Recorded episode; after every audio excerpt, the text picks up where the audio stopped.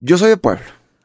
Entonces yo me iba a cortar tomate, me iba a cortar garbanzo, me iba a cortar frijol, dos, tres días y juntaba, porque la verdad vivir en el rancho pues era, yo vivía ahí con mi abuela, vivía en la casa, entonces no se paga renta, se paga luz en aquel tiempo y era poquito, lo pues yo vivía solo, era poquito. O sea, se ocupaba poco porque era yo solo. Entonces, toda la semana haciendo rolas y mandando. Y luego en las mañanitas me iba a trabajar para tener dinerito, para que para la gasolina, que si el camión se ofrece, que ir a llevar, que otro casetito, que, ya se me acabaron los cassettes, después que ahora, que los CDs, pero que el de 50, que el de 25, que el de 75, que el de 80, no. Eh, yo, yo me iba a trabajar, pero no tenía un trabajo fijo, mm. porque no podía, o sea, trabajaba mucho por contrato, o sea, dos, tres días, este, este, esta tarea, esta otra tarea, y así iba yo este, llevándomela, llevándomela. Pero te lo juro que yo, yo siempre, siempre yo dije, esto es pasajero. Isidro Chávez Espinosa, esto es pasajero, ir al garbanzo, ir al frijol, ir a cortar tomate, ir a la cebolla, ir a cortar sandía, es pasajero. En mi mente siempre me quedó claro que esos eran trabajos pasajeros, que eso no era lo que yo quería para mi vida.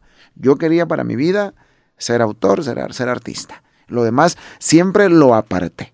Siempre le dije a mi, mente, a mi corazón, al universo, a Dios, a la vida, esto es pasajero. Esto es nomás ahorita porque lo estoy necesitando.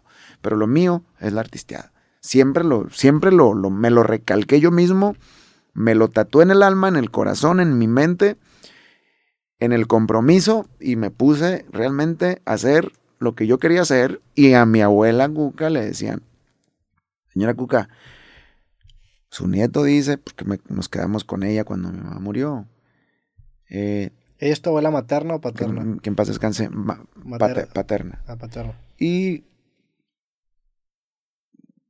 asegúrese de que, de que Isidro realmente sí ande haciendo lo que dice que anda haciendo, que va a triunfar y no sé qué. Y luego mi abuela me enfrentaba y me decía, hijo, yo quiero, que, yo quiero hablar contigo. Le digo, a ver qué pasó. ¿Verdad que no me estás engañando? Le digo, ¿cómo engañando? Me dijo, cuando te vas, si andas haciendo eso que dices, va, que llevas canciones. Ok. Sí, y yo le decía, abuela, le, se lo juro por Dios que este es mi camino. Este es mi camino. No le voy a fallar. Me dijo, yo creo en ti. Siempre estuvo conmigo. Que en paz descanse. Y, y hubo mucha gente que, se acercó a decirle, ese muchacho lo único que quiere es, eh, porque yo, además de trabajar, pues ella me hablaba y me decía, hijo, vente a comer, hijo, duérmete aquí, hijo, si ocupas algo me dices, siempre, siempre.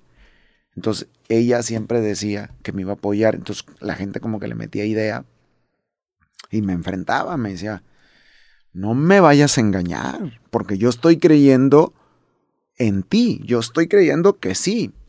sí. Y yo le decía, cuando compre la casa en Mazatlán con pasto verde a la orilla, blanca, una casa blanca, eh, va a ver, la voy a llevar ahí. Y la llevé un día. Un día, un día las cosas salieron exactamente como yo le dije a mi, a mi abuela. Exactamente así, Roberto. Exactamente, no de otra manera.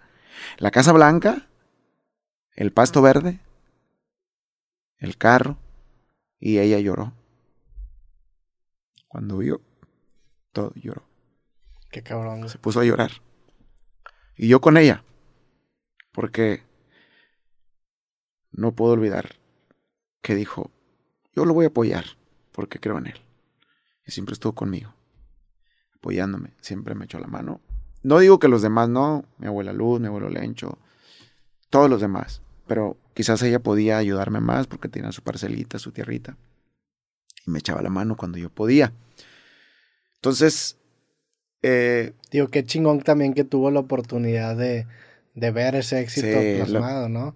Porque eso es una, eso es lo que te pudo no haber tocado, güey. O sea, es que, la neta, qué, qué chingón, güey. Cuando compré el primer carrito nuevo, hubieras visto la alegría, no, no, no, no.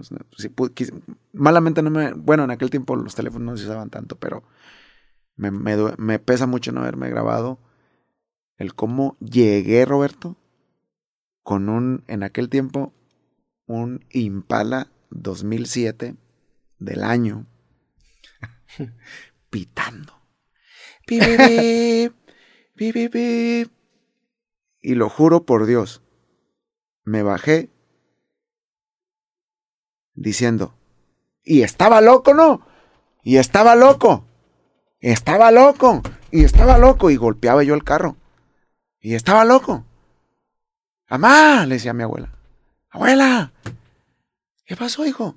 Venga, porque aquí llegó el loco, el que estaba loco. El que no iba a llegar nada, el que no iba a hacer nada, el que no iba a conseguir nada. Aquí está afuera. La pasé en todo el rancho. Luego se subió hermano, que también creyó en mí. Luego unos tíos. Fue una fiesta. Una fiesta porque tú te imaginas 14 años. Soñar algo. Y que sientes que viene, que viene, y que viene, y que viene, y que ya viene, y que ya viene, y tener la paciencia de esperar. De saber esperar y decir, viene. Y la vida se te va.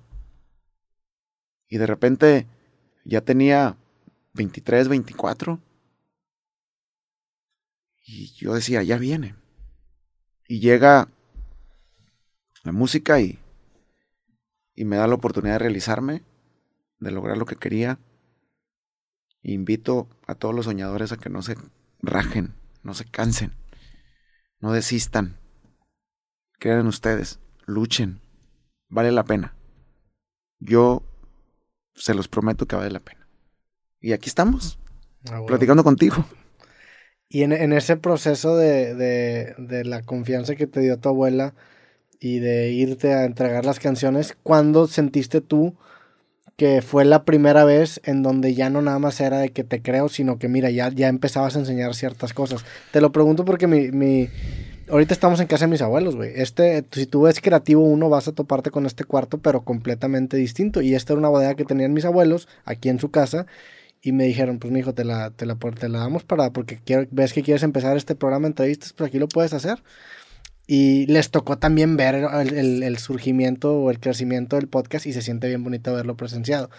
Pero en un principio y más con el internet, pues como que no dimensionaban y no se la creían. Igual mis papás, que eran igual, tenían sus dudas, pero pues hubo apoyo, pero también con, oye, pues nada más te encargo que, no te, que no te va a valer madre. sí, sí, sí. Y me acuerdo que algo que para mí era como irrelevante, de, pues no irrelevante tampoco, ¿va? pero no era como muy importante, como por ejemplo, como cuando llegó a 100 mil mi canal en YouTube, pues para mí era bien importante, que no mames, 100 mil personas es un chingo. Y luego cuando llegó al millón, no, pues no mames, un millón, pero para, mis papás y mis abuelos eran como que, eh.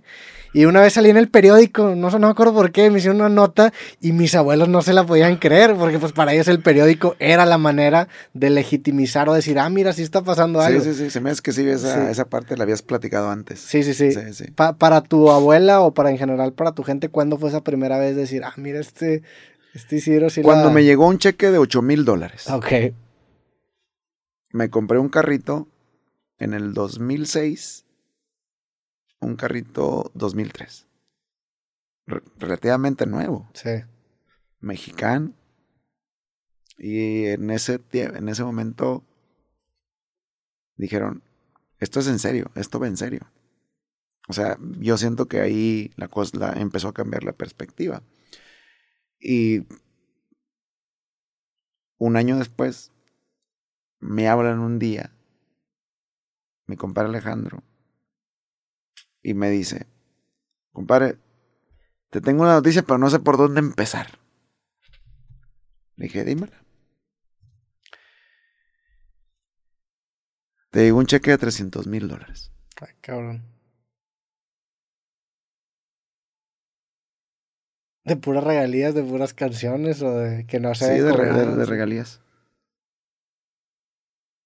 No, no.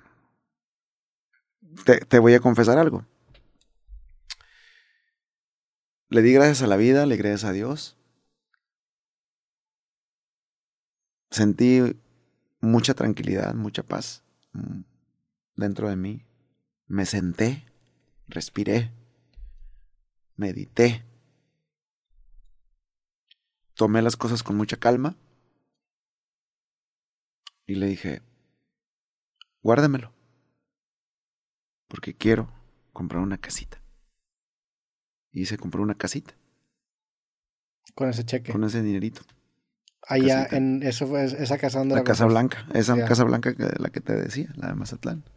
La Blanca, esa Sí. Casa Blanca. Y algo bien importante, creo que lo he dicho antes en algunas entrevistas, no en la tuya, que yo pasaba por un reaccionamiento y siempre yo, este, cuando pasaba por ahí, que iba yo a Mazatlán a...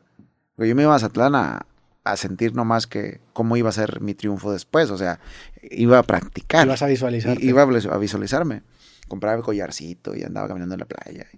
Y iba y practicaba cómo me quería ver, cómo me iba a ver. Pero siempre pasaba por un lugar y siempre había una casa que me hacía voltear.